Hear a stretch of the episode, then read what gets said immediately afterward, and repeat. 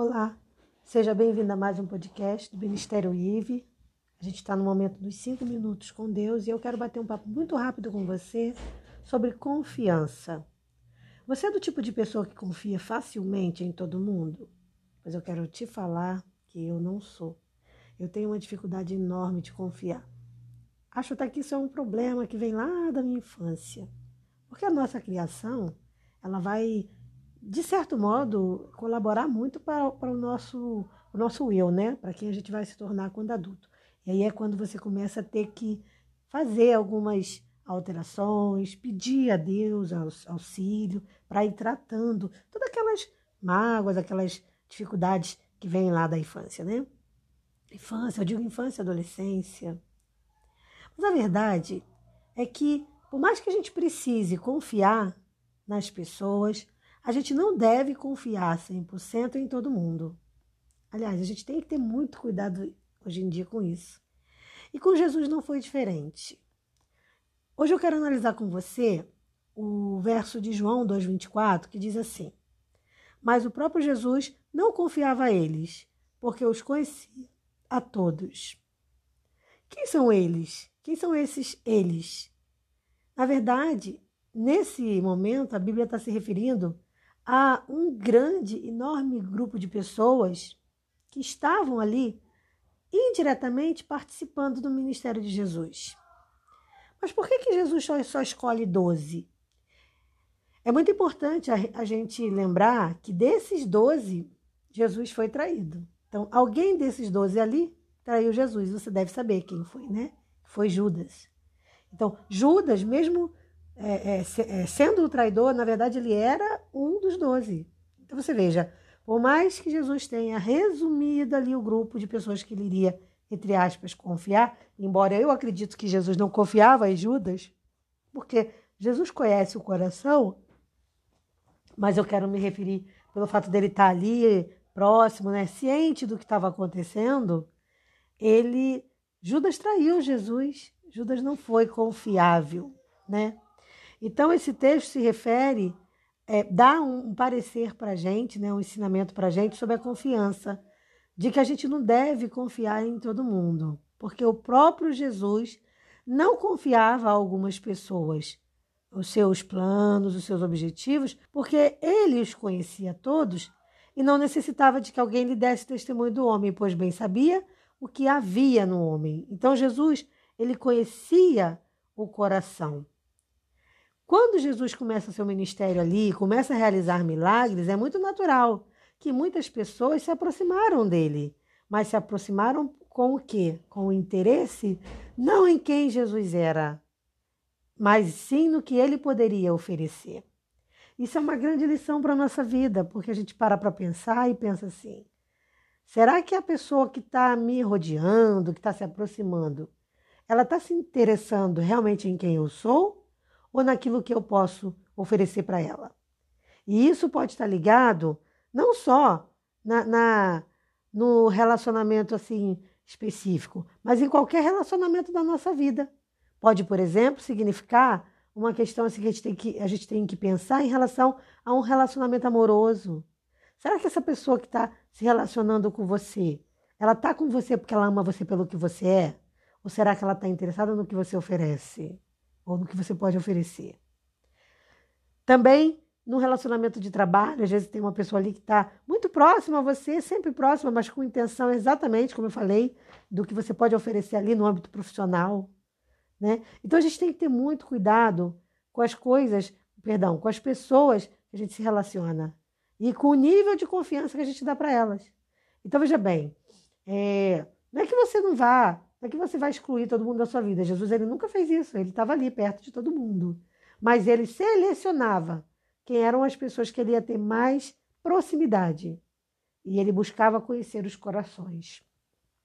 Eu penso que Jesus escolheu Judas porque ele queria, na verdade, dar a Judas uma oportunidade que Judas não aproveitou. Então, Jesus, Judas se deixou realmente vender por muito pouco. Né? Se, se entregar por muito pouco ao pecado. Mas a gente tem que tirar como lição o comportamento de Jesus para a nossa vida.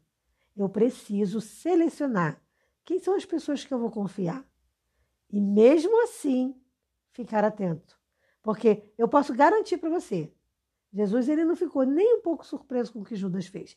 Não foi o tipo de traição como é com a gente. Quando a gente é traído, diz, ai meu Deus, poxa, você sofre muito porque você não, não esperava aquilo da pessoa. Na verdade, Jesus ele é Deus e ele tem ciência de tudo. Então ele sabia que Judas poderia ser e seria o traidor.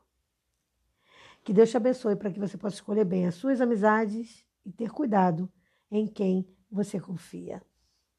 Espero você para o nosso próximo cinco minutos com Deus.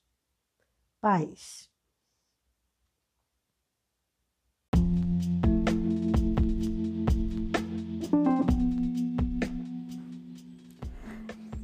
Eu sou o Senhor teu Deus, que te tirei da terra do Egito, da terra da servidão.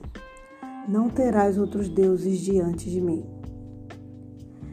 Esse texto traz um grande ensinamento sobre o cuidado que devemos ter com a idolatria.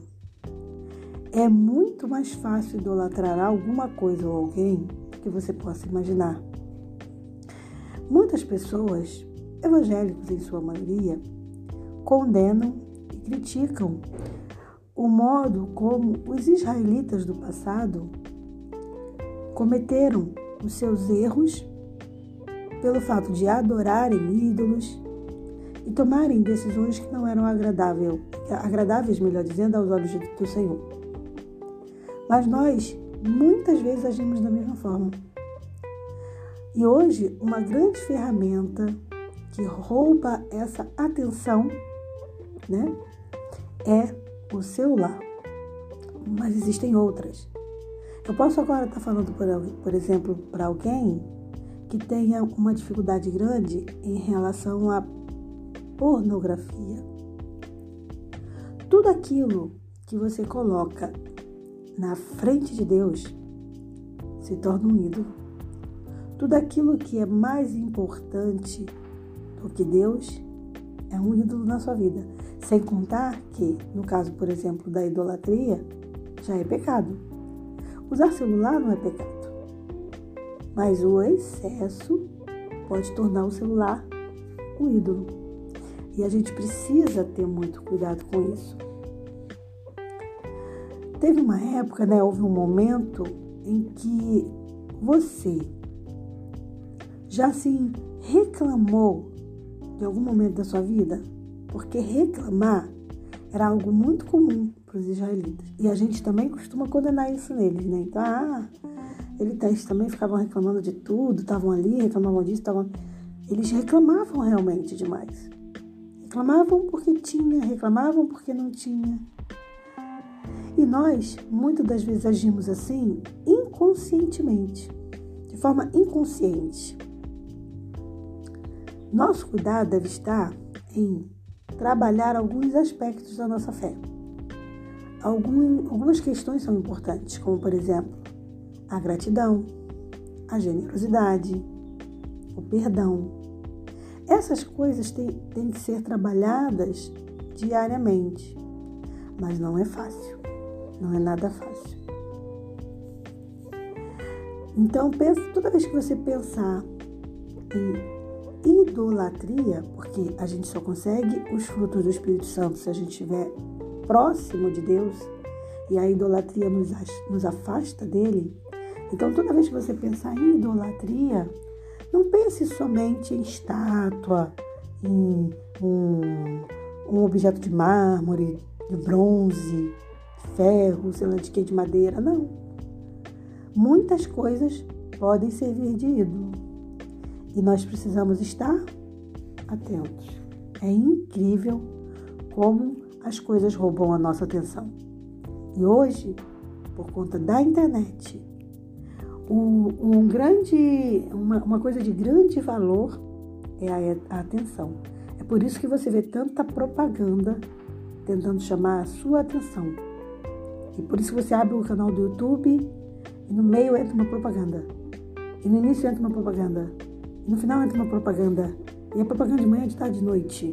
Você não tem um minuto de sossego. Porque hoje a moeda de grande valor na internet é a atenção. A quem você tem dedicado a sua atenção? Quem tem tido mais a sua atenção? A gente precisa estar atento a dedicar a Deus a nossa total atenção. Por isso, a nossa oração tem que ser: Senhor, me perdoe, porque eu não consigo ver as coisas de forma a observar que tudo que tu fizeste foi para me salvar, que eu preciso agradecer-te, estando constantemente em comunhão contigo. Me ajude a evitar decisões negativas e a ser vencedor através de Cristo Jesus.